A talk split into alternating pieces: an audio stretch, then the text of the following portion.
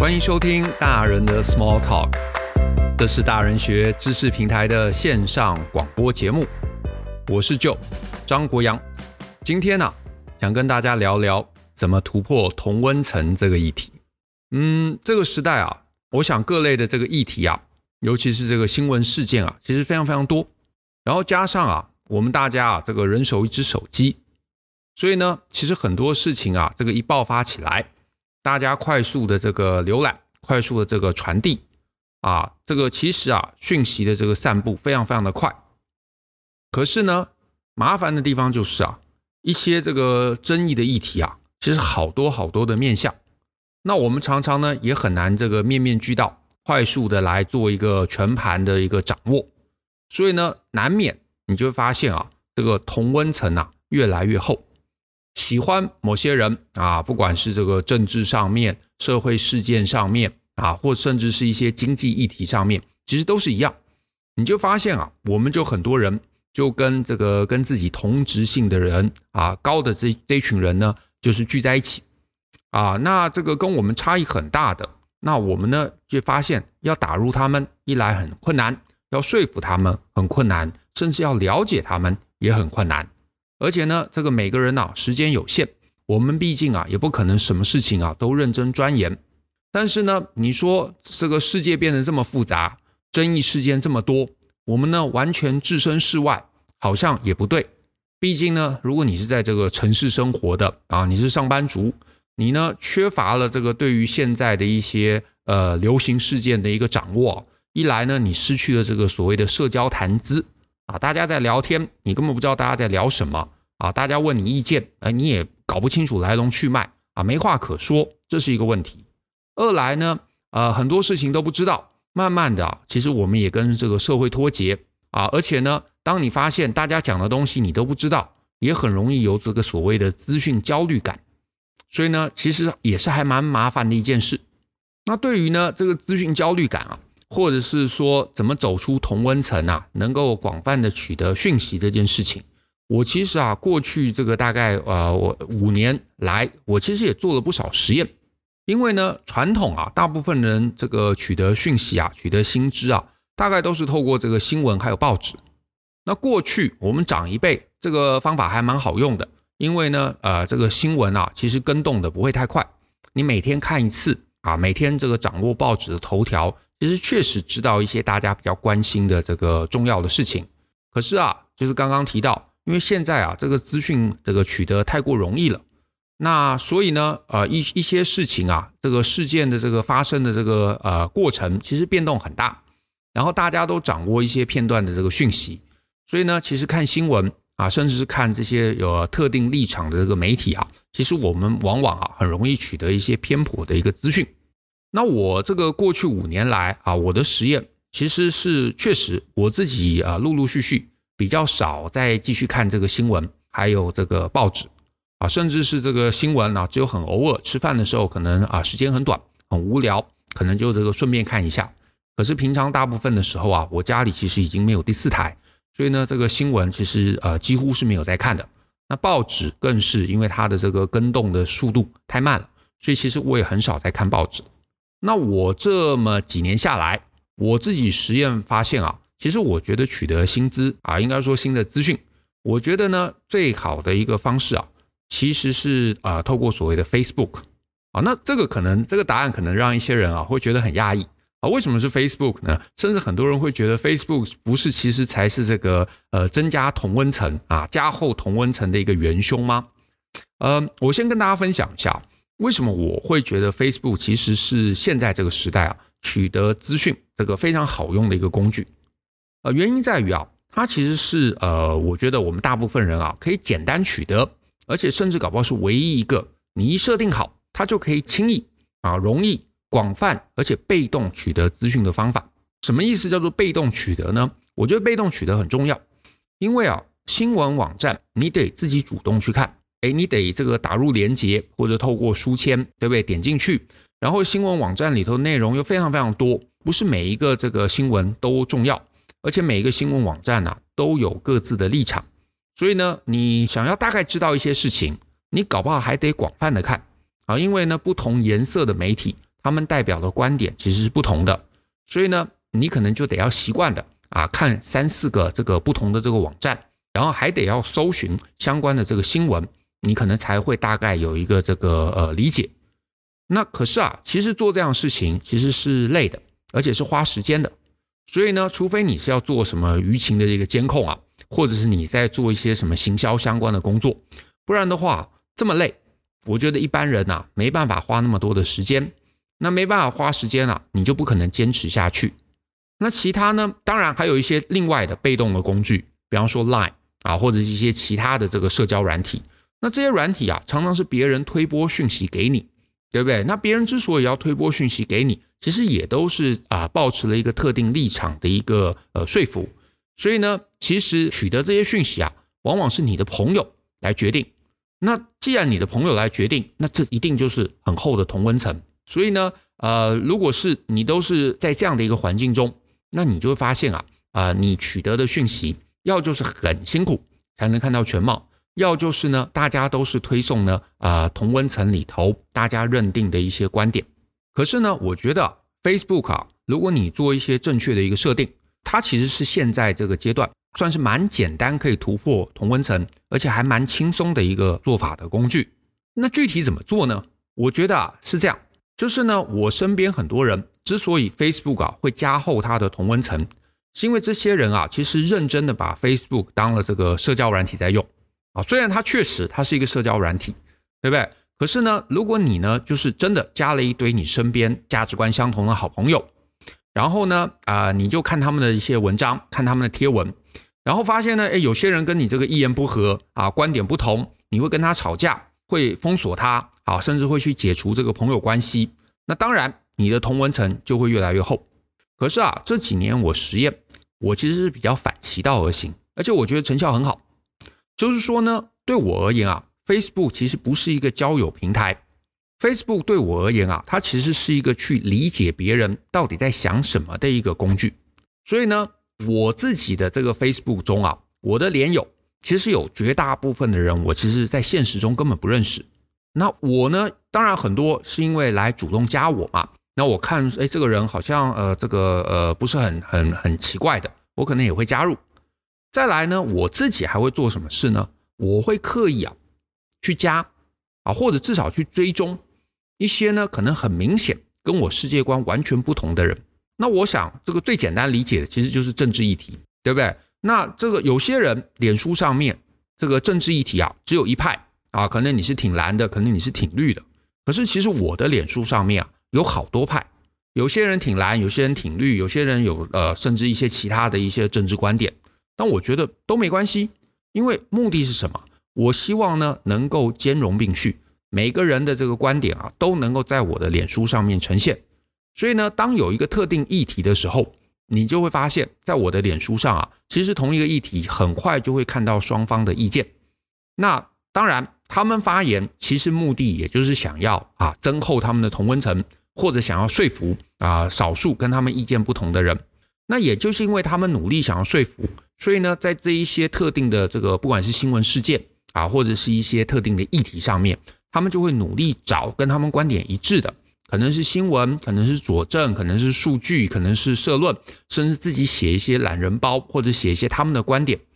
所以呢，只要你对那个议题有兴趣，那光是看看这些人他们各自不同的一个观点、论点，其实你大概就知道在呃不同的几个族群中啊，分别抱持着怎么样的一个观点。那这个除了这个政治议题以外，其他其实也是如此。不管是商业议题呀，啊，人文议题呀，那呃，我其实都是如此啊，甚至我还会订一些其实跟我们这个算是做同业的啊一些这个朋友，那我们把这些人也都订阅起来啊，然后追踪，那你就会发现啊，你的脸书上面啊，其实完全不是一个同温层的味道，因为呢，如果你都只跟身边认识的而且价值观的这个呃人建立朋友，那你的脸书啊，大概就是一派和乐。大家立场相同啊，碰到一个议题，大家就一起去骂另外一边的人。可是啊，现在在我的脸书上真的是百家争鸣，每个人的观点啊，其实都不一样啊。那这个呃，有人可能会担心，会觉得诶，这个方法好像有趣啊，想试试看。可是也会担心说，哎，可是我如果加了一些跟我立场不同的朋友，那那些跟我立场相同的朋友，我的同温层不是会生气吗？会觉得我是叛徒啊，我是敌人啊，把我封锁了怎么办？这个其实都有解。这个首先，其实你是可以在设定中把你有哪些好友隐藏起来。所以换句话说啊，你的朋友其实不知道你加了哪些好友。那你如果真的还担心，你也可以只追踪这些人。啊，这些所谓这个意见领袖，或者是他有特定的一些这个价值观立场的人，你就追踪，你不要加好友，因为这些这个所谓的意见领袖啊，或者这些 KOL，他们搞不好朋友自己也很多啊。我们真的想加，也未必真的都能加得进去。可是很多啊都有开放追踪，所以你去追踪他，你的脸书也是可以看到他们的一些观点或者他们转的文章。所以其实对于你想要快速收集。啊，不同这个面向的人啊，不同立场的人，他们的观点，其实我觉得这就足够了。而且你的朋友很可能不知道啊，所以呢，你不用担心啊，加这些人，你的同温层会生气。那再来，有人可能也会担心啊，就是如果要自己要持续看到那些不同观点的人，是不是要按赞或者要去留言？那万一同温层的人啊，看到你按赞。啊，看到你按另外一个政治这个立场完全不同的人的这个文章的赞，那他们会不会生气？反正就是很多人会担心啊，就是做什么事情都会得罪同温层。那我觉得啊，这个其实也有解。我自己这这段时间的一个实验啊，其实我发现啊，脸书会不会跳出特定的文章，其实跟你有没有按赞啊，其实毫无关系。脸书其实更在意是什么？你有没有去看那些东西？啊，因为以我自己这个过去一段时间啊，我订了很多人，但是其实这些追踪啊，我也是不希望显露特定的这个立场啊，因为我也不希望这个脸书特别推某一些文章给我，所以我其实没有怎么按赞。可是你就会发现啊，他们的文章一直会出现在我的脸书中，那我就觉得为什么呢？我后来得出了一个结论是啊，因为如果有一些争议的事件，我对双方的观点有兴趣。我看他们他们贴的东西，我可能会点进去看啊，因为可能会 refer 到另外一个网站，或者是他跟他们的同温层的讨论，我可能会点开来去看，诶，到底他们在讲什么？那我发现啊，其实脸书啊，似乎是更在意这部分的一个互动啊，所以我其实一直有看到他们的贴文。那我觉得这个想想其实也可以理解，对不对？因为我猜脸书其实更在意我们是不是能够被他的这个平台啊粘着度。那这些东西既然能够黏住我，让我能够点开继续去浏览，那它的演算法一定就会觉得这些东西其实是我想看的，所以他就会持续把这些人的这个内容啊推送到我的这个呃脸书的墙上。所以呢，呃，我就觉得啊，重点其实不是有没有去按赞啊，也不是你有没有去留言，是你真的看了有互动的这个行为，实体的行为发生，那样脸书其实后续就会一直一直的推送。所以呢，其实你是可以在不被你的同温层发现的一个状况中啊，不断的去呃有效率的看到其他人的一个观点啊。那再来，有人可能也会担心说，哇，我都一直看到你知道这些跟我观点意见不同的人的这个文章啊，或者他们的一些想法，那自己会不会很生气？那我实验到现在，我给大家的一个建议是这样啊，我的看法是这样，你们可以听听看，就是呢，我觉得啊。其实这个呃，搞不好也是一个让自己啊能够更成熟的一个呃重要练习啊，重要的一个训练。呃，为什么呢？因为我觉得啊，就是说，其实大部分人，我们其实都是这样子，就是我们有一个观点，我们希望这个观点啊是正确的，是跟别人一致的，所以呢，我们就会希望呢能够去找一些跟我们一致啊，能够支持、能够背书啊，能够呃认同我们的一些观点。换句话说，找到这些观点啊，让我们会觉得舒服，觉得开心，觉得诶，你看我是你知道很有想法的一个人啊，其他人都认同我。也因为啊，会有这样的一个呃，我们直觉追求的一个东西，所以呢，也就让大部分的人呐、啊，都会习惯躲在同温层之中，因为同温层的人观点都一致，支持的东西都一致，喜好的东西都一致，就会有一种你看我们是世界的中心这样的一个错觉。可是啊，我也得说。这样的一个错觉啊，其实某种程度了限制了我们这个自己这个思维的一个发展。啊，因为一开始真的我承认做这样的事情的时候啊，对我而言确实也是不太舒服。啊，因为你会看到哇，墙上有各式各样的这个呃论点，这些论点啊，有时候你是不是很喜欢的？啊，甚至你不是很认同的，甚至你还会觉得，哎，这人怎么那么笨？怎么会有这样的一个观点？可是啊，你会注意到，现在其实啊，世界各地很多的议题啊，激化都很严重，对不对？就是因为大家都是躲在同温层里头，所以都会觉得这个同温层以外的人都是笨蛋啊，他们是跟自己啊差异很大的一个族群，然后甚至他们也会好奇啊，多多少少有些人会好奇其他人在想什么，可是啊，他们又太快跳到结论。那我觉得这就是可惜，因为我其实，在很多文章中讲到，重点不是去看别人他们的结论，他们对事情的结论。我觉得结论其实很多时候是不重要的，而是啊，我们其实要去试着去理解一个人怎么样得到啊这个想出来这样的一个结论的那个过程。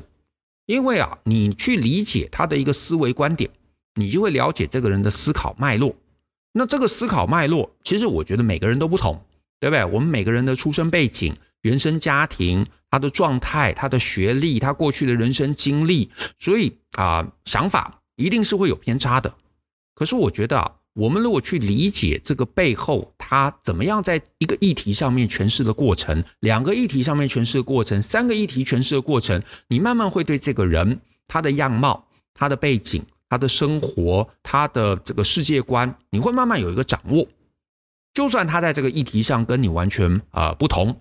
那你会对这样的一个族群，对他的族群，呃，对这个族群他的朋友们啊，他的意见领袖们，他们到底怎么想事情？他们为什么得出这样一个结论？你会越来越清楚。因为我自己觉得啊，很多争议事件啊，其实背后它真正最终落到决策上面啊，其实不是对错的问题。虽然我们很多人会把争议问题直接导向对错，可是我觉得大部分的事情其实都不是简单的对错可以去做出结论的。那我觉得争议这件事情啊，其实常常就是彼此不理解，就是我不知道你在想什么，我不知道你为什么得出这样的一个结论，我不知道为什么我的观点明明我觉得那么好，你你不能理解。所以呢，我觉得其实这个部分的差异啊，重点真的在于理解啊，甚至理解之后，我也不觉得你最后需要认同、需要支持、需要改变你，这都不需要。可是重点你得要知道，如果一个议题在这个世界上，啊，有个十趴、二十趴、五十趴，甚至更多的人跟你有不同的想法，为什么他们这么想？他们的想法一定有他们背后呃成型的一个理由，对不对？那我觉得理解这个东西其实是最重要的，因为其实啊，你会发现，随着我们越来越长大，其实每个人你你会发现身边每个人其实都不相同啊。不要讲那么远的社会议题，单单就是在公司里头，你的提案，诶，不表示每个人都接受，不表示每个人都理解。你不用被他们说服，你也不用被他们认同，可是你必须要知道为什么大家有这样的一个差异，为什么这个差异引导出一个不一样的结论，然后我们大家习以为常，我们知道怎么样用一个正确的方式去让别人理解，去影响他们，去慢慢的让两边的一个差异能够越来越少。我觉得如果你能够保持着，就是当你常态看这些东西啊，就是当你的脸书总是不同。啊，总是有差异，总是有争执，总是有意见上面观点不同，你会慢慢习惯。当你习惯了，你对所有的差异，对所有的异温层啊，你会能够更冷静，而且我觉得你会更有能力跟各种不同观点的人相处，而且相互尊重。那我觉得这其实是一个成为成熟大人蛮重要的一个自我训练。那既然这个很重要，所以我觉得其实你可以从今天开始就训练。啊，那当然，脸书搞不好不是做这件事情最有效率，甚至还有更完美的工具。可是目前我自己发现，这其实呢能够让我看到很多。所以呢，今天回去你搞不好可以试试看，脸书上面不要只有同温层的朋友，试着去追踪一些，而且是刻意的去追踪一些跟你自己不相同的人，了解他们，理解他们，啊，至少理解。我们大家每个人在所有议题上面都有相似也有相异的观点习惯，那之后你能跟不同的人相处，那我觉得我们每个人就可以成长到一个更高而且更厉害的一个高度，这是我的一个想法啊，希望对大家也有帮助。好，那就感谢大家啊今天的收听，也希望呢你能喜欢啊今天提供的内容。那更多精彩内容，欢迎大家呢上网搜寻大人学，跟我们一起相信、思考、勇于改变。我们下次见喽，拜拜。